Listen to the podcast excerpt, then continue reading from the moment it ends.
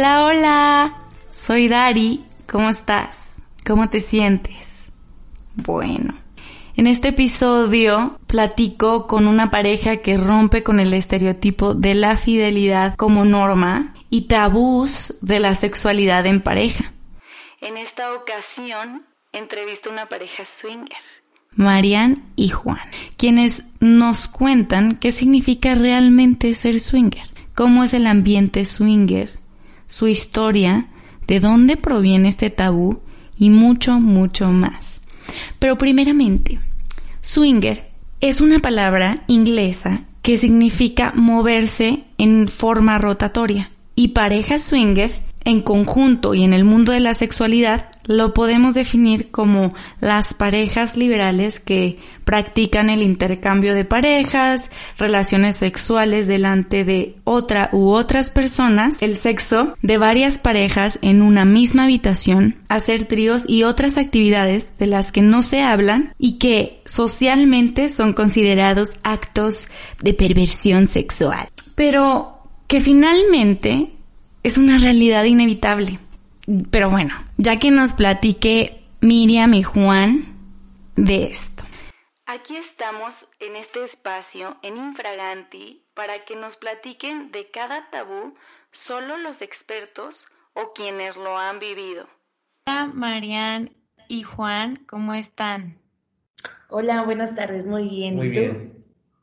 A ver, hablen separado para escuchar sus voces. Hola, soy Marian, mucho gusto. Yo estoy muy bien, ¿tú cómo estás?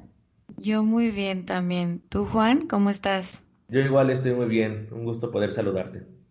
Gracias. ¿Por qué no se dejan ver? Pues un poquito por la privacidad que se maneja, eh, sobre todo por el tema que vamos a platicar. Es bastante común que, que seamos un poquito más reservados todos con el tema de la privacidad. ¿Por qué, por qué se reservan tanto? Eh, porque esta entrevista pues prácticamente va a tratar de un tema que si bien nosotros no lo consideramos como algo malo, pero sí de todas formas es algo que no es tan socialmente aceptado, que es como el mundo swinger. Claro. Sí, me, me refería no tanto como en la idea del podcast, sino también fuera, porque, porque se reservan tanto. Pues creo que al final la sexualidad es de las cosas más íntimas que puede llegar a tener una persona o en este caso una pareja. Y todos tenemos una sexualidad, eso es algo completamente cierto y cada quien tiene una forma de vivirla, pero y casi nadie le gusta hablar de ella porque es vergonzoso, porque es incómodo. Y a veces lo hablamos con ciertas personas por, por alguna razón, ¿no? Pero tal vez este que ya es el, el ambiente swinger, creemos que es algo que está como que un poquito más allá todavía de, de esa cuestión. A nosotros no nos avergüenza, digo, conoces gente en el ambiente, en el medio, pues ven tu rostro. Aún así hay gente que no lo hace. Pero por los temas que luego uno menciona y por tener una vida privada, en este caso otra vida privada, que es como la parte laboral o la parte familiar, pues hay gente que lo podría llegar a tomar mal. Entonces, sí es una precaución donde pues, nos vamos a sentir seguros de lo que hacemos. Claro. ¿Qué es para ustedes ser swinger? Pues hay la definición que más se utiliza es que un ambiente swinger es cuando tú compartes a tu pareja en el ámbito sexual con alguien más y te comparte a ti. Sin embargo, la verdad es que eh, swinger es algo que, aunque es de parejas, es todo un ambiente, de hecho la mayoría les llaman el ambiente, porque hay muchos, eh, como muchas divergencias de, de, cosas que se realizan. Inclusive hay gente que es parte del ambiente sin compartir a su pareja o sin hacer nada, nada más asistiendo a reuniones o eventos, eh, pero es más que nada como un ambiente de, de sexualidad libre, se podría llamar. ¿Y cómo es que, cómo es que ustedes llegan a esos grupos o cómo es que contactan a otras personas? Pues en nuestro caso, primero nace la idea, nosotros como pareja, pues al hablar sobre esas fantasías que cada uno puede llegar a tener, digo, y es parte de la sexualidad que, mencionaba previamente. Todos al tener sexualidad fantaseamos con alguna cuestión, o alguien tiene un fetiche, por así decirlo, una preferencia, eh, la palabra que uno quiere usar. Y creo, creemos que es sano que como pareja lo habláramos en su momento, y eso en su momento lo hablamos, y había como que la intención como de ver a uno de nosotros dos con alguien más, o una especie como de un trío, y pues, oye, pero no hay un manual que te diga cómo hacer eso, vaya, no hay alguien que te dice ah, sí, pues perfecto, pues vas a este punto y ya sabes cómo lo tienes que hacer, con quién lo tienes que hacer. Entonces ya empezamos a buscar en, internet, porque Google como buscador lo tiene todo y encuentras de todo. Y poco a poco fue como ir viendo por un lugar, viendo por el otro, hasta que ya uno se posiciona en alguna red social donde ve que hay más movimiento.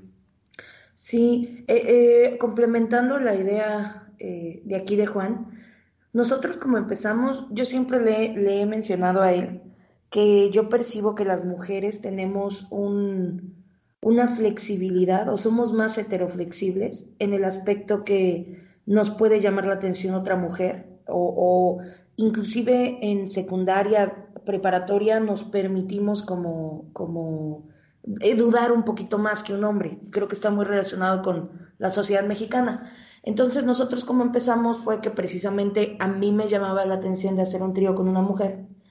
Y la cuestión es que mucha gente cuando tiene algún algún como alguna duda de su sexualidad la experimenta más solos y no tiene nada de malo. Pero ¿qué pasa cuando tienes una pareja y tienes alguna duda de tu sexualidad? En México es bastante común que tu sexualidad la experimentes solo y no te permitas experimentarlo con la pareja, porque lo que es un hecho es que muchas parejas en México no consideran el sexo como algo vital o, como algo importante. Sin embargo, la verdad es que eh, eh, en mucho, yo creo que muchos psicólogos te van a mencionar y, también terapias de pareja, el sexo es muy importante. Entonces la cuestión es que eh, así empezamos nosotros con esa curiosidad. Em, conocimos que habían fiestas, Empezamos a ir a un par de fiestas y ahí justamente nos enteramos que había algo que se llama como el ambiente swinger, que se maneja mucho por redes sociales, sobre todo Twitter, que no está censurado. Entonces, pues la verdad es que la mayoría del ambiente swinger se maneja en Twitter y así fue como empezamos. Oye, ahorita que platicabas un poquito del por qué, por qué ser swinger es un tabú en México, creo que también entra mucho el estereotipo de la fidelidad, ¿no crees? Sí, claro, totalmente. Para mí la definición de fidelidad que yo siempre le he dicho a Juan es que fidelidad tiene, fidelidad está relacionado con hacer algo que le puedes decir a tu novio. Si, por ejemplo, Juan va a ir a una despedida de soltero y va a ir a un table y me dice, oye, es que voy a ir a despedida de soltero y, y quiero saber si no hay problema por ti, yo no lo consideraría engaño porque me está diciendo. En cambio, si va a ir a tomarse un café con una exnovia y si no la tocó y si no la besó y si no le dio la mano, pero no me dice y yo me entero, para mí ahí ya empieza la infidelidad. La infidelidad es cuando no le puedes decir algo a tu pareja. Ah, para mí, y que creo que es una definición que ambos compartimos. Entonces, algo padre del ambiente swinger es que eh, el tema de la fidelidad no es tan para nosotros y sabemos que para muchas parejas no es un problema porque entendemos que mientras tu pareja lo sepa, mientras tu pareja eh, esté de acuerdo, la verdad es que no le estás engañando. Claro, creo que queda claro como esa idea de fidelidad, de con la confianza en que se, que se tienen el uno al otro. Y creo que el estereotipo que generalmente escuchamos sobre la fidelidad es que solamente podemos, solamente vamos a estar con esa persona toda nuestra vida y eso es la fidelidad y no pueden hacer nada más aunque le digas igual y hasta decirle es peor. Claro, que, que de todas formas estar es un decir, porque yo por ejemplo con Juan eh, sí me quiero casar con él, quiero pasar toda mi vida a su lado, tenemos inclusive planes de boda. La cuestión es que hay una manera de estar sentimentalmente y hay otra manera de estar físicamente. Y físicamente no a fuerzas implica eh, algo individual o algo restringido a no experimentar otras cosas que te podrían llegar a gustar. Desde que iniciaron su relación, ¿decidieron ser singers? ¿Lo hablaron antes de empezar su relación o ya cuando estaban juntos? No, fue algo que se dio como en ya el primer año que estábamos saliendo formalmente. No, de así como que al principio no. Tal vez en algún momento hubo así como alguna pregunta incómoda que siempre sucede en cualquier cena o situación, pero no, nada serio. Como al año lo empezamos a hablar, ya vamos para dos años en esto, aparte. Entonces, no sé, como que nos preguntamos y le empezamos como que a, a pensar más y hablar más, como a darle como más serio a la situación y dijimos, no, pues, ¿por qué nos buscamos? Y ya empezó esa, esa, esa ardua búsqueda, perdón, de, pero bueno, ¿y cómo lo hago? ¿Y cómo se hace? ¿Y qué es lo que estoy haciendo? ¿Y lo estoy haciendo bien o lo estoy haciendo mal? porque igual incluso ya cuando uno empieza a adentrarse esto, es el típico, eh, es la típica prueba y error. Y a veces sale bien y a veces sale muy mal. Que digo, ya depende de cada uno, ¿no? Pero lo vas puliendo. Hay gente que nada más lo habla, lo hace una vez, no me gustó y no lo quiero volver a hacer y se acaba. Sí me gustó, pero no estoy tan seguro y le van dando una pausa y luego regresan poco a poco y ya hay gente que se mete de, de, lleno. Yo creo que nosotros hemos ido de, de menos a más ya últimamente, pero es al final que los dos lo hablen. Eso es lo más importante, que haya buena comunicación. ¿Por qué decidieron ser singers? Pues eh, como lo mencionaba hace rato, primero fue una curiosidad de que yo, yo quería como experimentar un trío con una mujer. Se me hacía como muy excitante la idea, muy, se me hacía muy atractiva la idea. Y una, una broma que hay mucho en el ambiente swinger que nos ha pasado a muchas parejas es que la primera vez que vas a una fiesta, normalmente las parejas van con la idea no vamos a hacer nada, solo vamos a ver, y al final termina siendo totalmente lo contrario. Entonces, eh, justamente fue eso eh, como lo, lo que nos pasó. Y la verdad es que fuimos aprendiendo que nos gustaba, que no nos gustaba, y pues pura comunicación. Claro. Y cuando les ha, les ha funcionado, les ha funcionado o ha habido momentos en los que dicen, oh, ya no quiero hacer esto. Pues creo que en su momento también no nos fue del todo bien, porque hay cosas que de repente te das cuenta que no te estaban gustando o no te gustan y o te las callas o las dices de una forma en ese momento y como que como que hay momentos turbios, por así, por así mencionarlo. Creo que si lo en algún momento como que estamos cosas que vamos, vamos allá a dejarlo completamente o vamos a darnos un respiro. Y más bien yo creo que lo que hemos hecho es darnos un respiro. De hecho, la última vez sí fue un respiro como de unos cuatro o seis meses.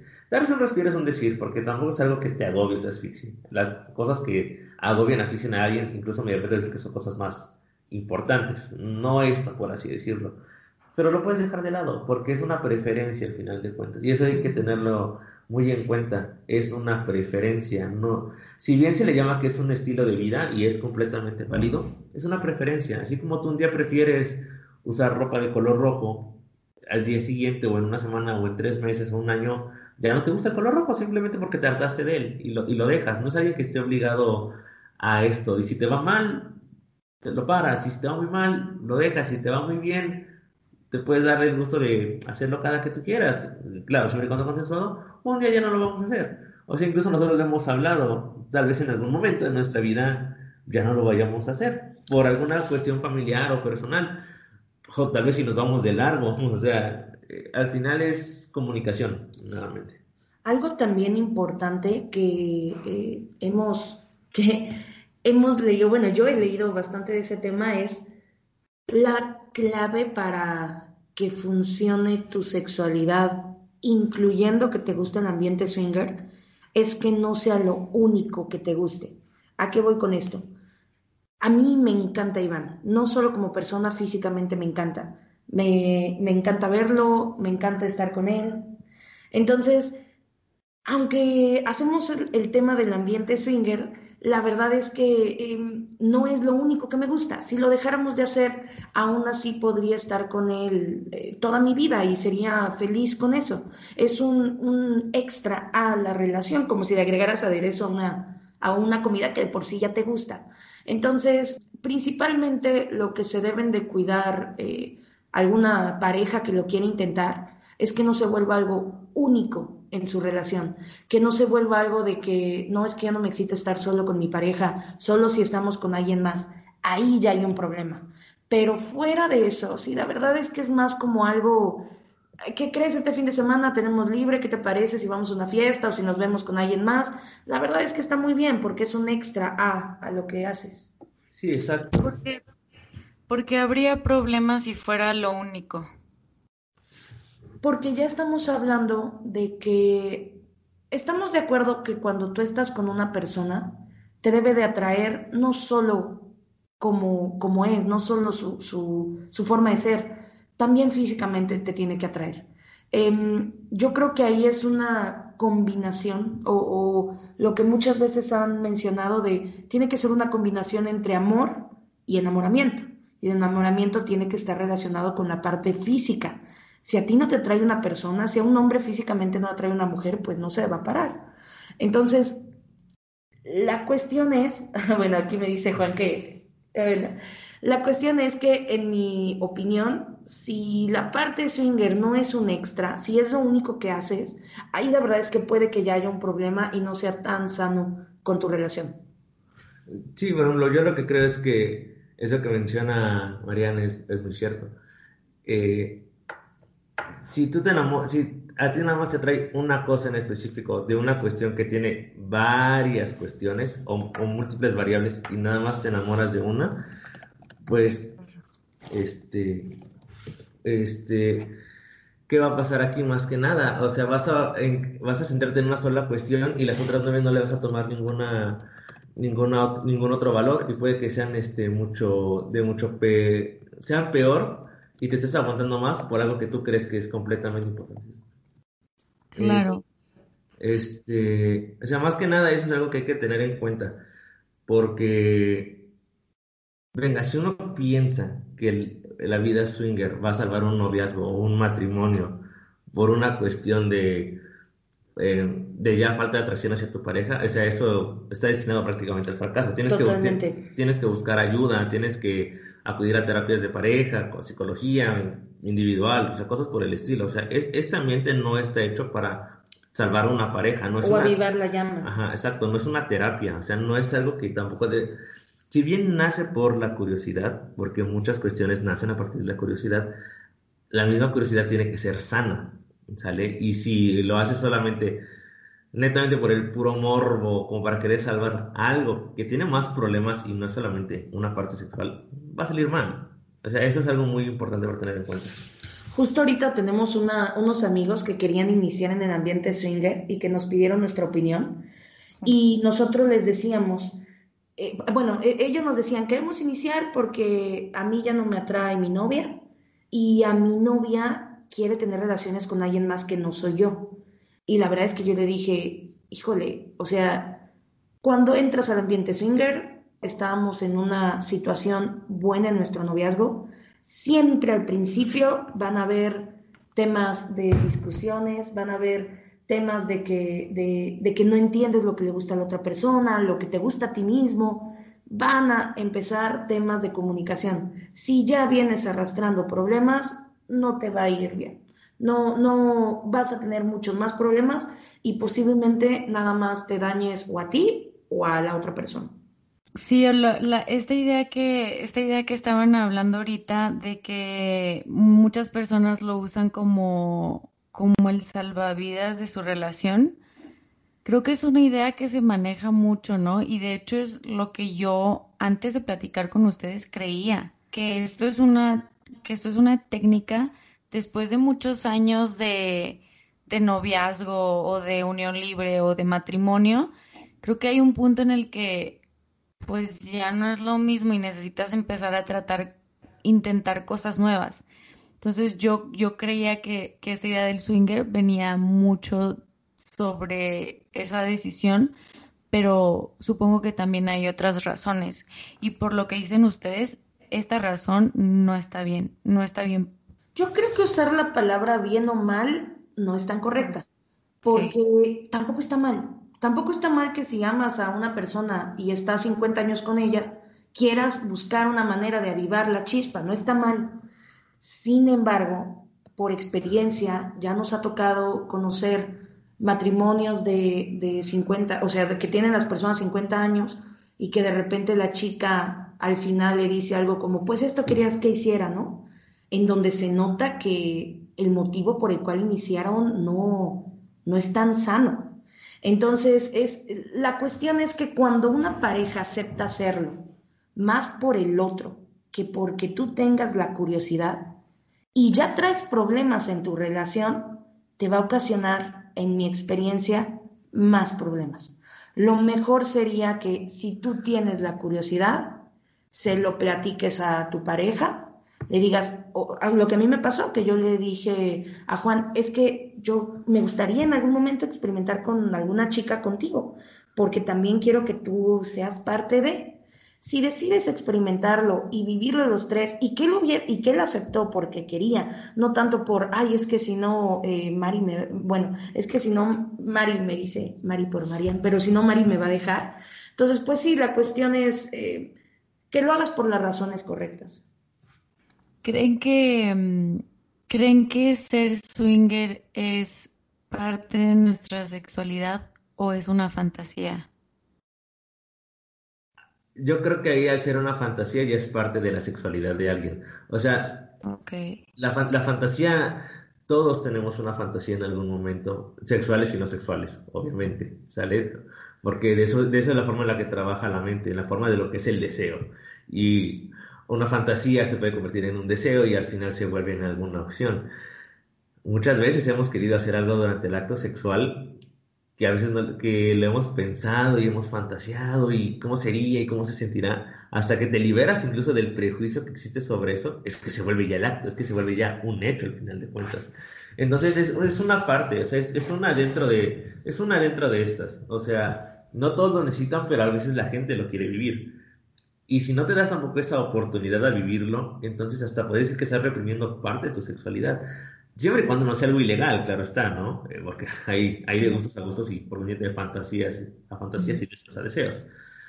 Pero, venga, o sea, de que van de la mano, van de la mano al final de cuentas. Para, para también explicártelo de, de otra manera, eh, la mayoría de nuestros amigos cercanos saben que lo hemos hecho, porque pues en conversaciones de mesa se ha dado, les platicamos, y muchos tienen la curiosidad entonces, una amiga una vez nos comentaba, eh, oigan, pero, ¿qué, o sea, ¿qué haces? ¿Qué se siente ir? Y le decíamos, cuando tú ves pornografía y te excita, estás fantaseando, algo, algo estás fantaseando. Imagínate que ir a una fiesta es como si vieras pornografía en vivo. O sea, es como si en lugar de estarlo viendo en la pantalla, lo estás viendo en vivo. No quiere decir que tú tengas que participar, no quiere decir que tengas que hacer algo. Sí, sencillamente es como, como la fantasía estarla experimentando en ese momento, como en, como en una obra de teatro, ¿no? Que está ahí enfrente. Ahora ya decides tú si quieres participar o no. Y respondiendo a tu pregunta, si, si es parte de la sexualidad o es una, o, o es una fantasía, completamente la respuesta que dio Juan. Al momento de ser una fantasía, se vuelve parte de tu sexualidad y, lo mejor sería que no la reprimieras, ¿no? ¿Cómo hacen para quitarse los prejuicios? Yo creo que lo primero es entendiendo qué tan bueno, qué tan malo es. Y eso es, y eso es algo curioso del, del, ambiente swinger, porque todos piensan que es completamente malo, es del diablo y te va a ir al infierno. Desde ahí empieza un prejuicio, para decirlo. Y me fui a un extremo que, que lamentablemente pues es una idea conceptualizada que hay en realidad. O sea, mucha gente ya lo vería como malo, terrible, bañarte en agua bendita y pedir perdón por tus pecados. Desde ahí, entender que no es tan malo como puede parecer desde un principio.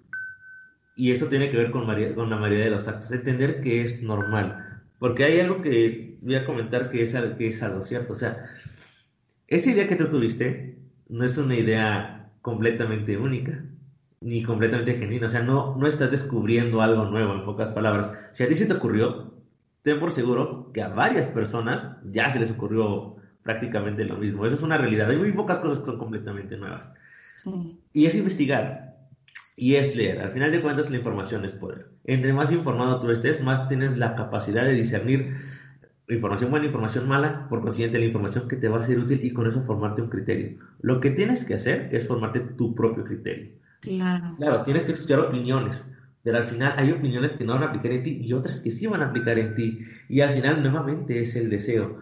Porque si te das cuenta que, no vamos a decir que sea bueno, pero no es tan malo como lo hacen ver. En realidad no es malo, ¿sale? Es, va más allá del bien y el mal. Es algo que existe, es algo que está ahí, punto. Y tú vas a decir si lo quieres hacer o no.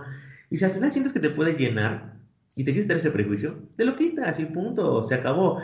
Y ya sabrás si al final fue bueno o fue malo. Digo, siempre y cuando no ponga en riesgo tu, tu integridad, ¿no? Entonces, empezando por eso, si te quitas el prejuicio, ya estás del otro lado prácticamente. Oigan, y por esa idea de que ser swinger es malo, ¿las reuniones swingers y los bares swingers son legales? Sí, de hecho hasta tiene, bueno, bueno, aquí Juan me ve con cara de no estoy seguro, pero yo tengo entendido por algunos organizadores que hemos conocido que inclusive ahorita con todo el tema del COVID y de la pandemia, cerraron, eh, unos tuvieron que cambiar de giro, tengo entendido que también pagan impuestos, también, es que en realidad esa es clave, porque justo hace poquito acabamos de, conocer uno en Ciudad de México, que la clave es que no puede haber prostitución. Lamentablemente, los últimos meses se ha dado la situación de que confunden el aspecto swinger con la prostitución. Tú vas a conocer a una pareja y te dicen, oye, sí, pero dame, eh, necesito mil pesos porque voy a utilizar un Uber y porque voy a pagar tal cosa. O sea, no, no es verdad, es prostitución. Entonces, siempre y cuando no haya prostitución, que eso es totalmente ilegal y que la mayoría, si no es que todos los que he conocido en el ambiente swinger no lo buscan, la verdad es que no, el bar no está haciendo absolutamente nada ilegal. Entonces es algo que, aunque sí se maneja con mucha privacidad, no es ilegal. Yo creo que hay que tenerlo en cuenta que es, como, es una forma de entretenimiento. ¿Sabes? no, no hay una. No, yo desconozco completamente, fue por eso mi primera impresión de si dentro de los múltiples giros vendrá Bar Swinger con entretenimiento en vivo, con actos sexuales. O sea, desde ahí, desde ahí va mi primera respuesta. Mi respuesta si es legal o no. Mi respuesta es no lo sé completamente porque desconozco ese rubro. ¿Sabes? Eh, al final tienen que rentar un local, tienen que pagar impuestos, como acaban de comentar. Algunos venden bebidas alcohólicas de alguna forma u otra. Mira, hay de todo, ¿sabes? O sea, hay desde... En esa industria del entretenimiento van a haber cosas tan grandes y tan bien planteadas que pueden llegar a tener hasta una razón social y cosas por ahí escondidas nuevamente, porque pues, la sexualidad ya es distinta en ese, en ese aspecto. O lugares tal vez pequeños, no tan grandes, podría decirse sencillos comparado con algo mucho más grande, y hacen ahí sus reuniones y se van conociendo con la gente, porque al final es algo que se va generando. Entre más grande sea la, ciudad, más gente vas a conocer y por consiguiente va a haber un mayor entretenimiento. La Ciudad de México es el claro ejemplo. O, otra cuestión, o sea, en Cancún, bueno, en Quintana Roo, hay hoteles que son para parejas, son hoteles para adultos y así se vende ese, ese giro y todos saben a qué van a ir prácticamente hay desnudos, hay fiestas temáticas, hay, sexo, y, tienen un costo, y tú ya sabes, o sea, puedes entrar a esa página y lo único, que te van a preguntar es, ¿eres mayor de 18 años, sí o no? Sí, adelante, y bueno, ya dependerá de, de la ética de cada persona. Al final es entretenimiento, y usualmente eso sí es cierto, no se van a meter en un pedo legal como lo que puede ser o vender drogas o la prostitución o la trata de blancas. Eso sí es algo que está completamente fuera, no, porque dentro de todo es un ambiente muy sano en la base y no, no necesitas meterle algo que de verdad pueda generarle un problema tanto a ti como quien se dedica a organizar, que es una labor muy grande y muy fuerte, como a ti, persona que confías en mí y vienes y yo te meto en un problema muy grande de que pase algo con las autoridades y se va a afectar a tu vida privada. O sea, eso es algo que no se puede combinar, por así decirlo. Es curioso que Juan llame al ambiente swinger la palabra sano, porque alguien podrá decir, ¿cómo puede ser sano que tú disfrutes hacer esas prácticas? Pero sería similar a decir, es que no es sano que te masturbes, o porque no es algo, un acto natural, o es que no es sano que veas pornografía, o es que no... La sexualidad es parte de tu salud física y mental. La sexualidad, eh, durante toda la historia se ha visto qué pasa cuando reprimes la sexualidad. Lamentablemente uno de los más claros ejemplos pues es el tema de la religión, ¿no? Con los sacerdotes. Entonces la cuestión es, es, yo coincido con lo que dijo ahorita Juan de que es un ambiente sano, porque la verdad es que exploras tu sexualidad sin caer en que en, lo que ahorita mencionó, en cosas ilegales o en cosas que te podrían hacer daño. Muy buena pregunta, Marian, lo de ahorita, lo de por qué, por qué dirían que es sano si, si es algo que luego la gente ve como algo tan malo. Correcto. Y, y sí, ya, ya entendí un poquito más. Para las personas que no conocen nada de este mundo y que probablemente nos van a escuchar, digo, yo ya fui, ya tuve la oportunidad de ir a un bar swinger una vez y ya sé cómo funcionan pero para las personas que nunca han ido, ¿qué es, qué pasa en un bar swinger? Bueno, ahí hay varias cuestiones, porque uno, depende a qué lugar vayas. O sea, hay lugares que tienen, un, ah, tienen algo muy bien estructurado, desde cómo filtran a las personas o a las parejas, y eso, eso ni siquiera es entrar todavía al, al, club swinger hasta que ya llegas a uno. Es lo que te mencionaba, puedes tener dos, te voy a poner dos ejemplos. Uno es una casa en una ciudad relativamente grande, más grande el terreno que la casa en sí. Una parte cerracería, tiene un estacionamiento para que vayan varios, varios autos. Está la casa, ponen afuera unas sillas y unas mesas. Ahí estás viviendo, estás tomando, llevas lo tuyo, entras a la casa, lo mismo ahí estás, se hacen unos cuantos juegos y nada más hay una habitación y un baño. Entonces está muy pequeño el lugar. ¿Sabes? Y lo único es que ya cuando vas a entrar ahí a la parte de, la, de lo que es la casa, eh, das tu cuota de cooperación, por decirlo en este caso.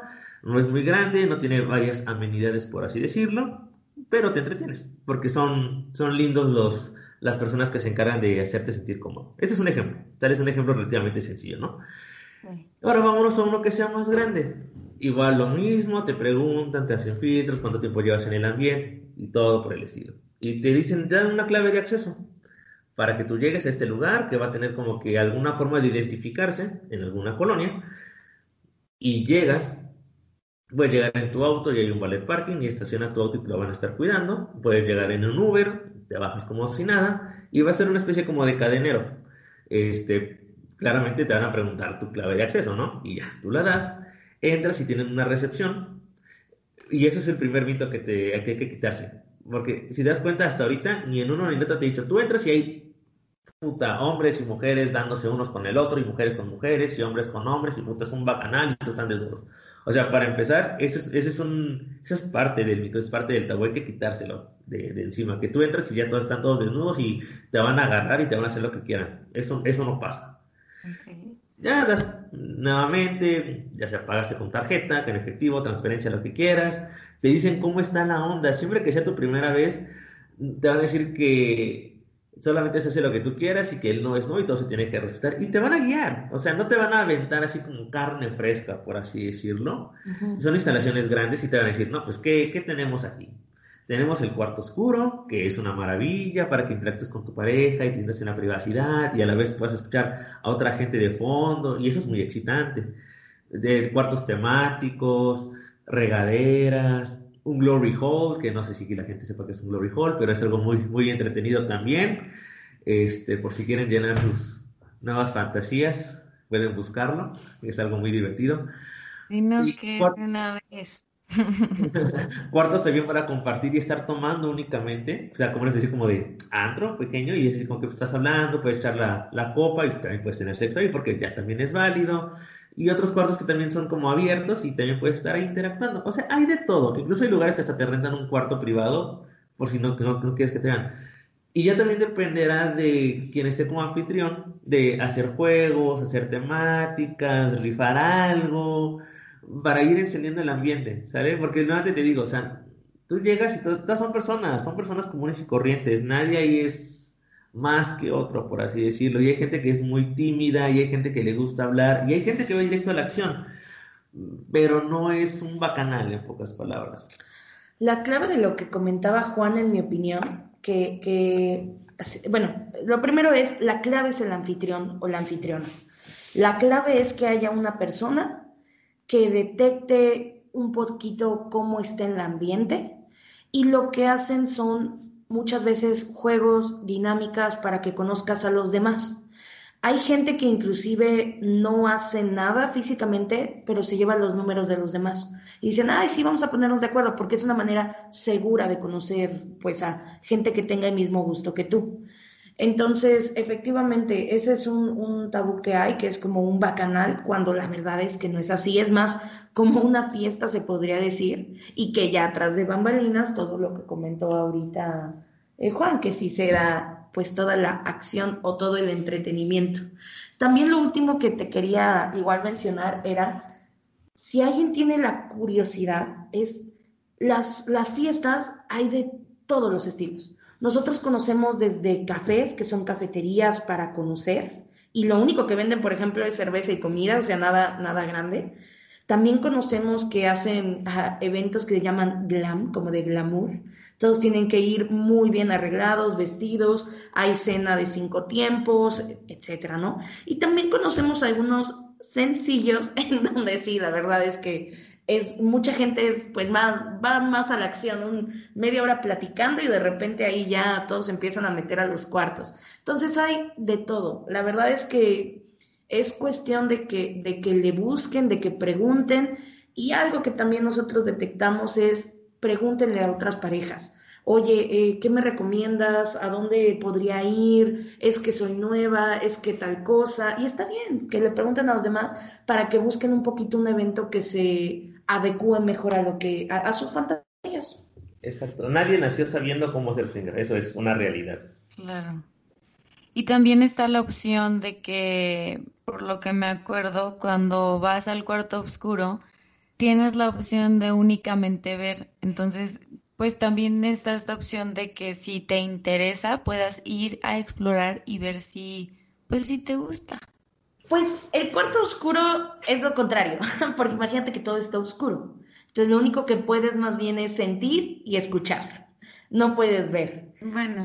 Sin embargo, ah, de hecho es muy emocionante porque no ves nada.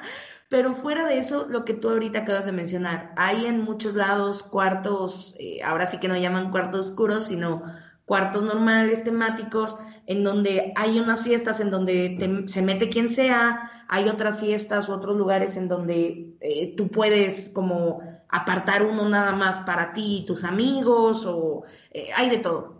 Bueno, es que hay de cuartos a cuartos, es perdón, porque hay cuartos muy oscuros y hay cuartos no tan oscuros. Que yo fui a un chafón, yo fui a un chafón donde se veía todo. El, tuyo no era tan oscuro. Porque aquí lo curioso es, de ese último lugar al que fuimos, habían dos cuartos oscuros. Y había un cuarto oscuro para que únicamente puedan entrar las parejas, que eso creo que es algo bueno. Y otro cuarto donde si eres pareja te puedes meter ahí, pero sabes que se pueden meter hombres solos. ¿Por qué se hace esto al final de cuentas? Porque mira, hay que entender que es privacidad. Y algo, si algo a la gente, en, la mayoría, no le gustan, son los mirones. ¿Sale? No, no, está tan padre que nada más entre gente a ver. De la primera, de la primera fiesta a la que fuimos, una regla es que subiendo al, a la planta alta de la casa, todos tenían que estar al menos ya en ropa interior.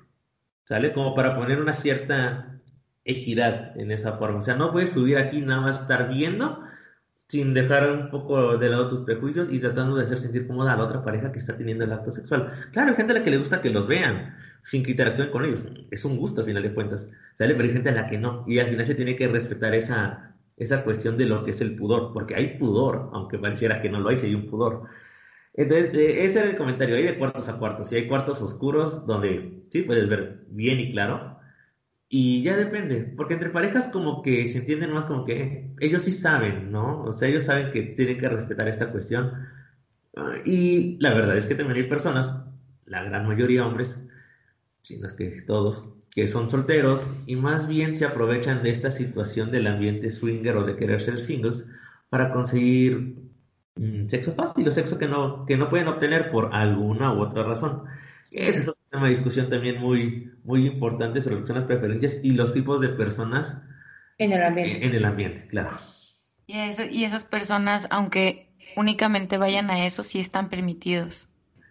Depende de la fiesta. Eh, de hecho, igual hace rato que tú comentabas, para los que nos escuchan, si, si qué pasa en las fiestas, Eh, como hace rato igual mencionaba, hay fiestas que están diseñados, por ejemplo, para parejas nuevas. Y ese ah. día no aceptan a nadie single, ni mujer ni hombre. La mayoría de las fiestas aceptan casi siempre a mujeres solas, porque la fantasía de casi todas las parejas, por hace rato yo creo que está relacionado con lo que comentaba de que las mujeres somos un poquito más abiertas al tema de la sexualidad, la verdad es que parejas, mujeres solas, que le llaman unicornio, siempre son aceptadas. Hombres solos, ahí ya está, eh, es más complicado. Para empezar, siempre les cobran más a los hombres solos. Para seguir una buena fiesta, siempre debe tener un límite de hombres solos.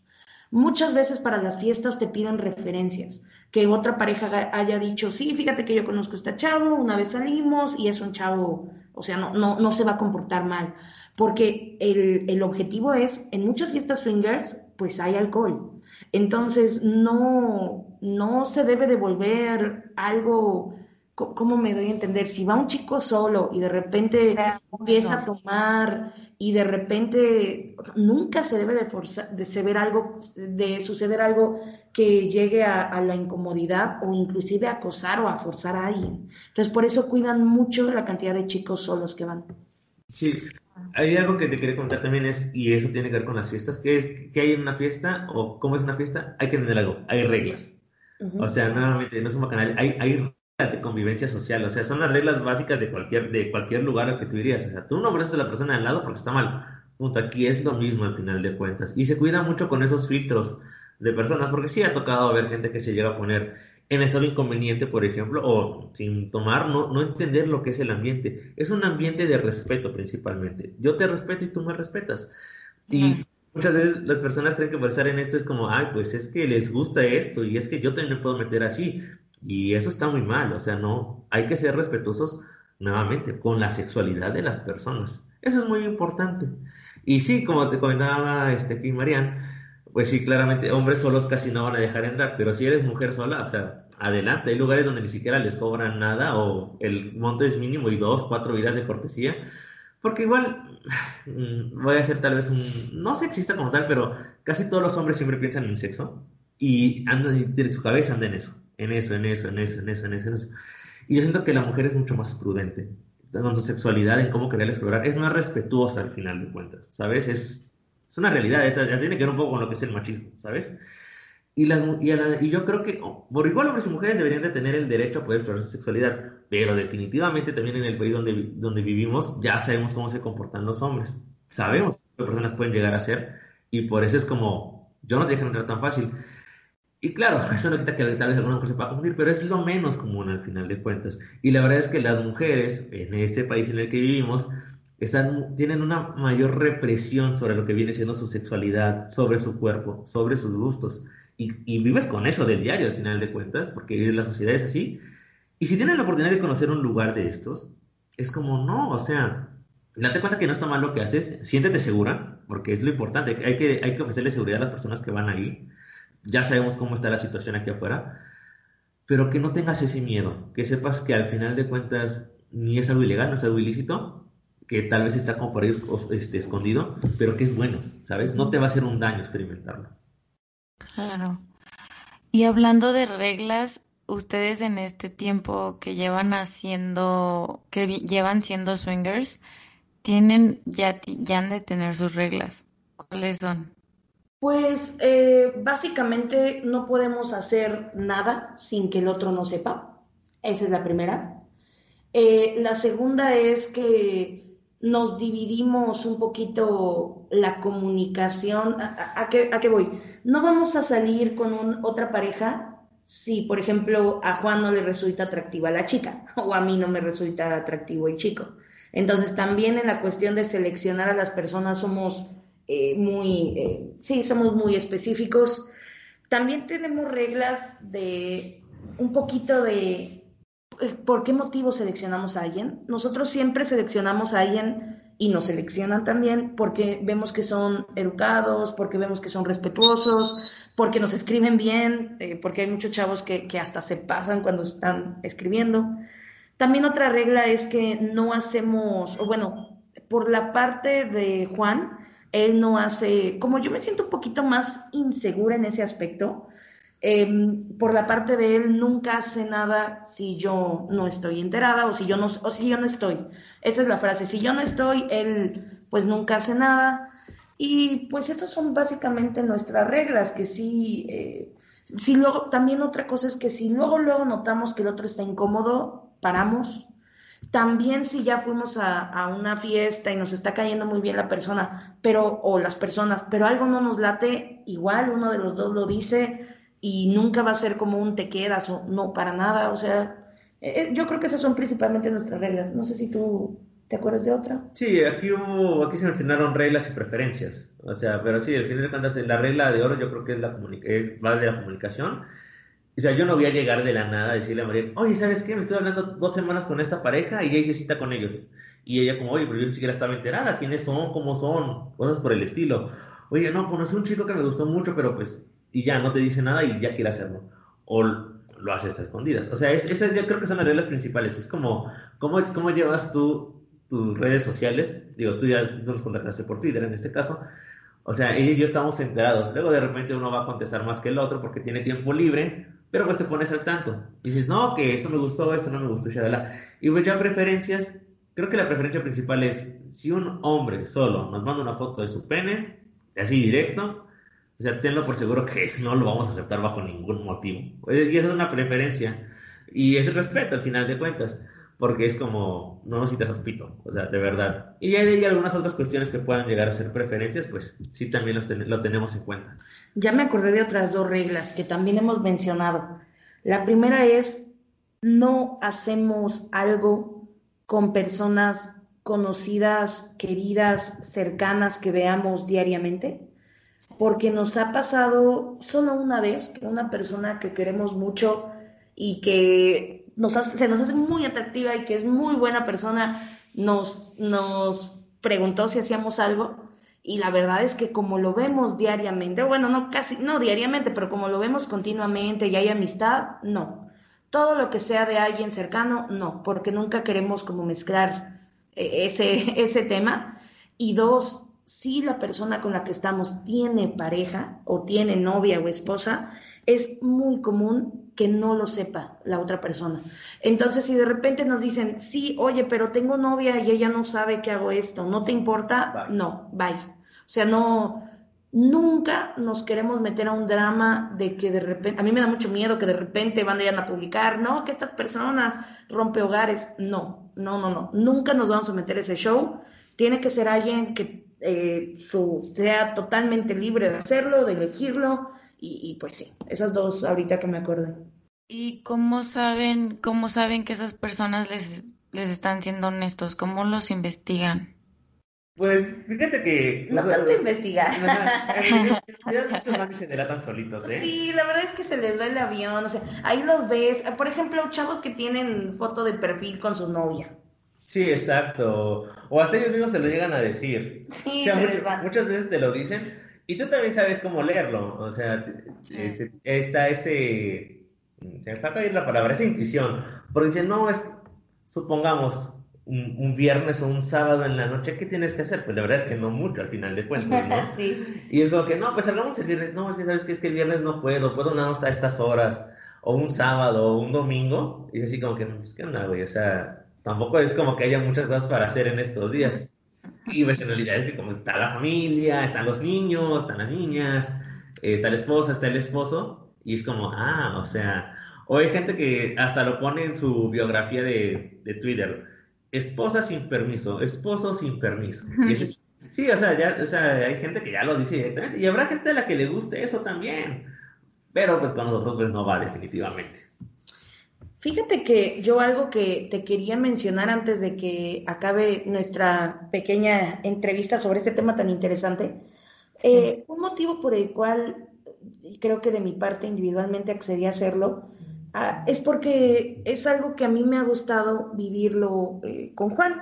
Entonces, hace rato que hacías la pregunta de para la gente que lo quiere intentar, también tienen que saber que no solo hay fiestas, en el ambiente lo que también se da mucho es que si tú tienes una red social, la más popular es Twitter, también existe lo que es Spicy Match, también en Tinder hacen, en Tinder es lo menos común, pero si tú tienes una red social, también puedes buscar eh, personas que tengan la misma preferencia, hablar con ellos por, mensaje eh, algún tiempo y acordar salir. Sin embargo, eh, yo les quiero mencionar a los que quieren, a los que son nuevos, que aunque eso es algo que actualmente Juan y yo sí hacemos, es porque ya experimentamos eh, conocer y qué nos gusta y sabemos qué buscamos. Si es la primera vez que lo quieres eh, hacer, una vez nos tocó una pareja muy tierna que su única fantasía era que la chava besara a otra mujer. Era todo hay parejas que, que, no, que literalmente van a, pues, literal, a, agarrarse, ¿no? Y es lo único que hasta te dicen, nos vemos en el motel, tenemos media hora. Entonces, imagínate, si tú vas como una pareja totalmente nueva, le, llaman eh, o piña, bueno, no me acuerdo cómo le llaman, pero si tú vas con una pareja totalmente nueva y te topas algo así, no te va a ir bien en tu primera experiencia. Entonces, aunque muchas parejas nuevas, eso es lo que hacen, más bien buscan con quién salir y son nuevos, es más probable que les vaya un poquito mal. ¿Siempre están juntos cuando van a interactuar con alguien?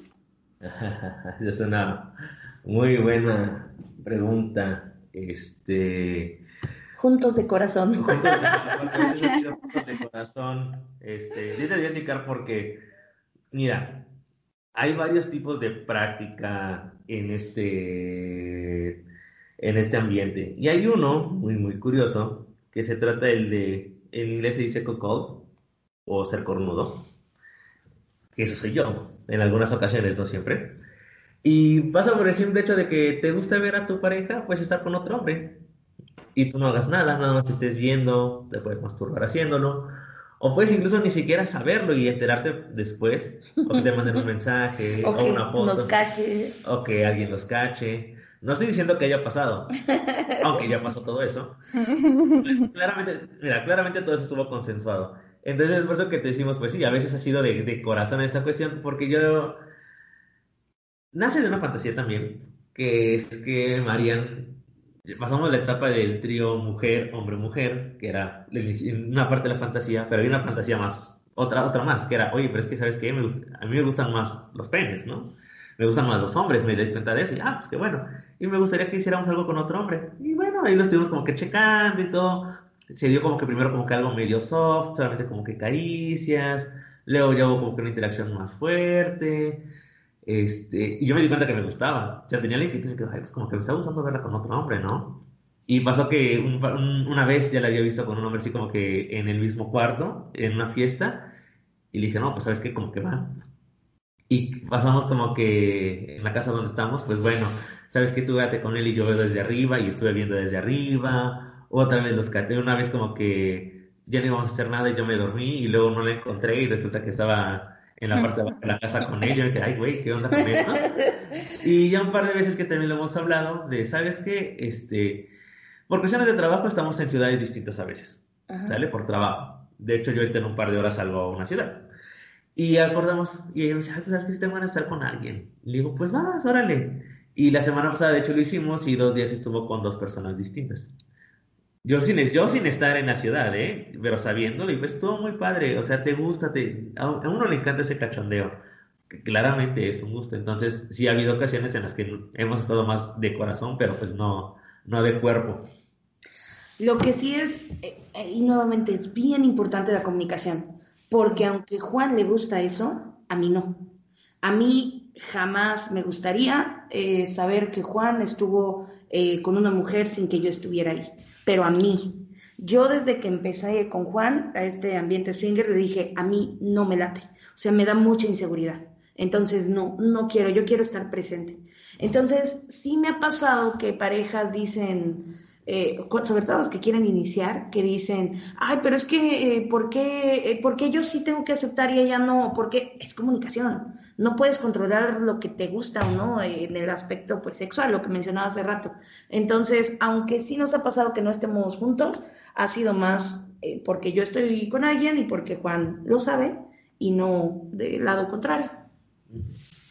Y si tú, Marian, le dices a Juan que no, que no puede tener sexo con nadie más mientras tú no estés ahí, pero Juan sí quiere tener sexo con alguien más mientras tú no estés ahí, ¿qué pasa? ¿Qué hacen?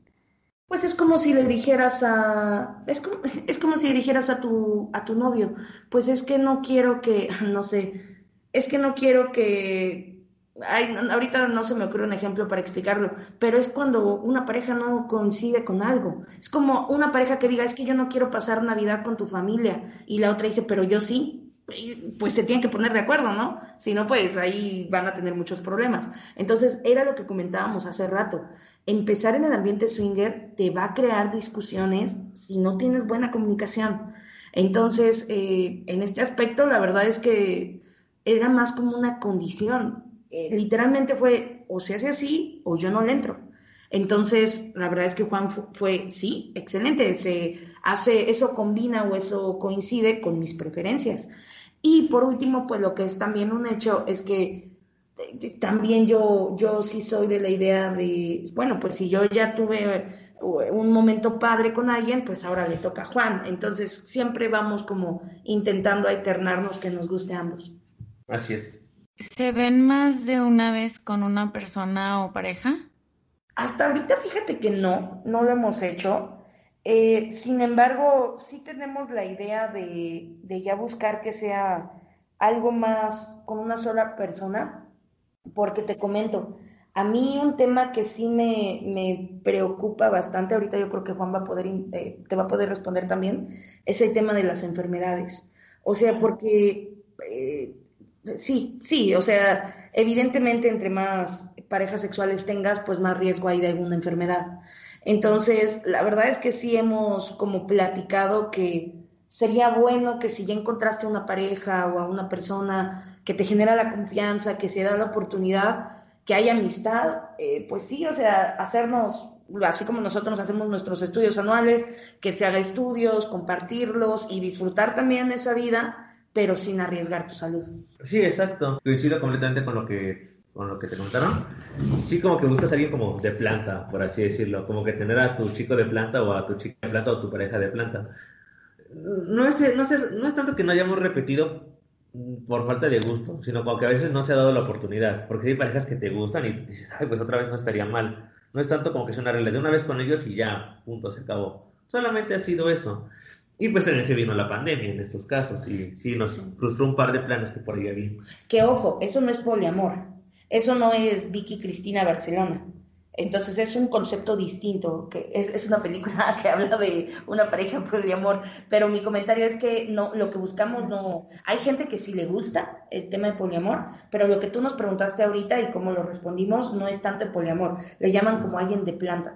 Sí, exacto, porque los swingers no es compartirse en términos de amor, sino únicamente sexo, ¿verdad? Sí, no hay sentimientos, por así decirlo. O sea, hay amistad. Exacto, hay cariño de amistad. Ajá, pero no hay así como ya algo más profundo, pues no. como me imagino toda mi vida contigo. Ajá, exacto, eso sí ya, ya no, eso ya es otro pedo. Y ahorita que, ya la última pregunta, ahorita que decían lo de la pandemia, ¿Cómo es la situación ahorita con la pandemia? ¿Cómo le hacen? Fíjate que, eh, bueno, yo voy a responder esa pregunta ahorita primero. Muchos, muchos este, casas, muchos clubes han cerrado de forma temporal y yo creo que ha sido algo muy bueno que ellos han hecho, ¿sabes? Porque para nosotros es una actividad no esencial. Podríamos ponernos a hablar de la pandemia mucho rato porque es un tema que en cierto modo le conozco y me gusta, ciertas cuestiones. Pero cerraron la gente no va a ir, no se va a exponer, eso es una realidad. Este, aglomerar N cantidad de personas en un lugar cerrado es, es estúpido, incluso me atrevo a decirlo, ¿sabes? Pero hay, y hay gente que, que lo respeta y dice, no, pues yo me quedo en mi casita tranquilo, pues esta enfermedad está muy fea. Pero el deseo gana. Entonces, ¿qué han hecho algunas parejas? Y nosotros ya en un par de ocasiones hicimos, pues ahí está Twitter, ¿no? Y como que te pones de acuerdo y dices, oye, ¿sabes qué? Yo llevo encerrado y no tengo contacto con ese tipo de gente. No, pues yo tampoco, pues vamos a vernos en, una casa, si es que tienes lugar, o en algún hotel, un hotel más que nada. Este, y, y boom, lo haces y, se ven ahí. siempre y cuando se pudiera dar por las situaciones, porque incluso se dio que los moteles por un tiempo también estuvieron cerrados y los hoteles también. O sea, hay gente que si tiene como que esa necesidad tan severa, le busca una forma. Ahorita ya poco a poco unos cuantos clubes o casas han ido, abier han ido abriendo, perdón, con sus relativas medidas de seguridad. Yo no estoy tan de acuerdo con ellas en algunas situaciones, a pesar de que ahorita fuimos a una, porque pues el simple hecho de ir ya es un riesgo, ¿sabes? Estar ahí, pues no es, no es lo idóneo, venga. Pero ya, ya queda por el riesgo de cada quien, ¿sabes? O sea, hay gente que no se puede aguantar no tener sexo con alguien más, o sea, hay gente que de verdad vive esto semana a semana y les gusta mucho, o sea... Pero eso no está tampoco tan bien. Ajá, eso tampoco está tan bien, pero nuevamente es, es, preferencia, es preferencia de la gente y mientras los dos estén de acuerdo, pues qué bueno. Mientras los dos no estén de acuerdo, pues va a ser un, un problema. ¿Cuándo van a abrir? Esa es una muy buena pregunta.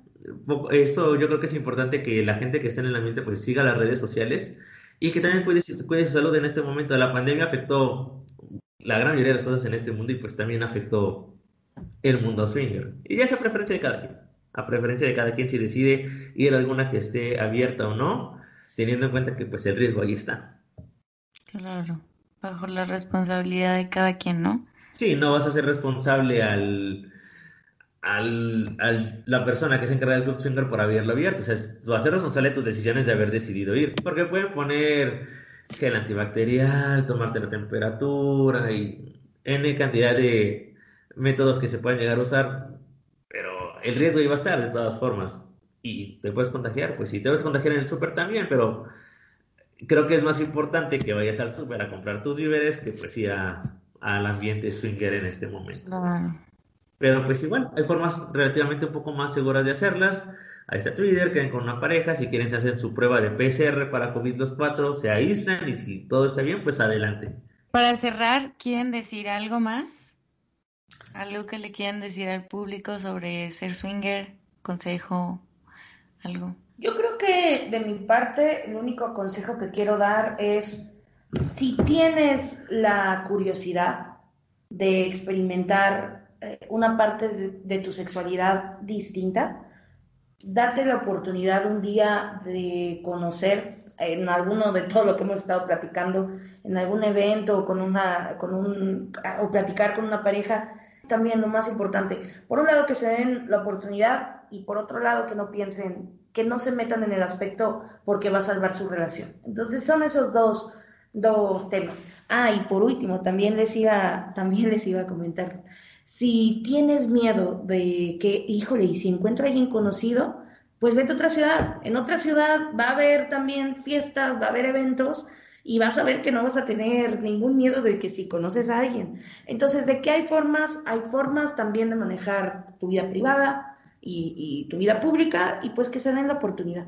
Sí, yo nada más, si encuentran a alguien conocido, nada más recuerden algo, los dos ya están metidos hasta el cuello en lo mismo. Entonces, si uno quiere sabotear al otro, créanme que se pueden devolver. Usualmente la gente es madura en estos casos, entonces es como, yo te vi, tú me viste, qué padre, no vamos a hablar de esto nunca jamás, y si tú haces algo, yo te chingo, por así decirlo, ¿no? Pero ya tal vez siendo un poquito más concisos como recomendaciones, uno, aprendan a conocer su cuerpo para que luego se lo quieran dar a conocer a los demás. Si uno no está de acuerdo, si uno no está a gusto consigo mismo, si uno no sabe qué es lo que le gusta a su sexualidad, es muy difícil que se quiera abrir con alguien más. Hablar de sexo hombre-mujer es un tema impresionante. Podríamos hablar simplemente del mito de que la penetración excita a las mujeres, y de que, los, de que todos los hombres conocen el cuerpo de las mujeres y saben de tocarlas. Yo creo que muchas mujeres que me están escuchando saben que eso es una gran mentira. ¿no? No, no, Eso la verdad es que si uno no conoce su cuerpo y qué es, lo, qué es lo que le gusta a uno mismo durante el sexo, no se va a saber abrir. esa es una realidad. Conozcan su cuerpo, ámense, quiéranse y eso les va a ayudar bastante a disfrutar este ambiente. No tengan miedo. Si no saben qué es lo que les gusta y lo que no les gusta, va a ser un fracaso. Si si quieren experimentar estar con otro hombre o con otra mujer, o quieren estar con alguien de su mismo género o de el género contrario, adelante, dense esa oportunidad. Quítense ese tabú y quítense ese mito de que el sexo es malo, de que el sexo va en, va en contra de todo lo que, de todo lo bueno, que nadie se, que nadie coge, por así decirlo. O sea, todas las personas tienen sexo, eso es una realidad. Que alguien quiera ser más abierto, más cerrado para hablarlo, pues adelante. Y quítense los prejuicios, o sea, digan, aquí me gusta que me toquen, así me gusta que me toquen, así no me gusta que me toquen.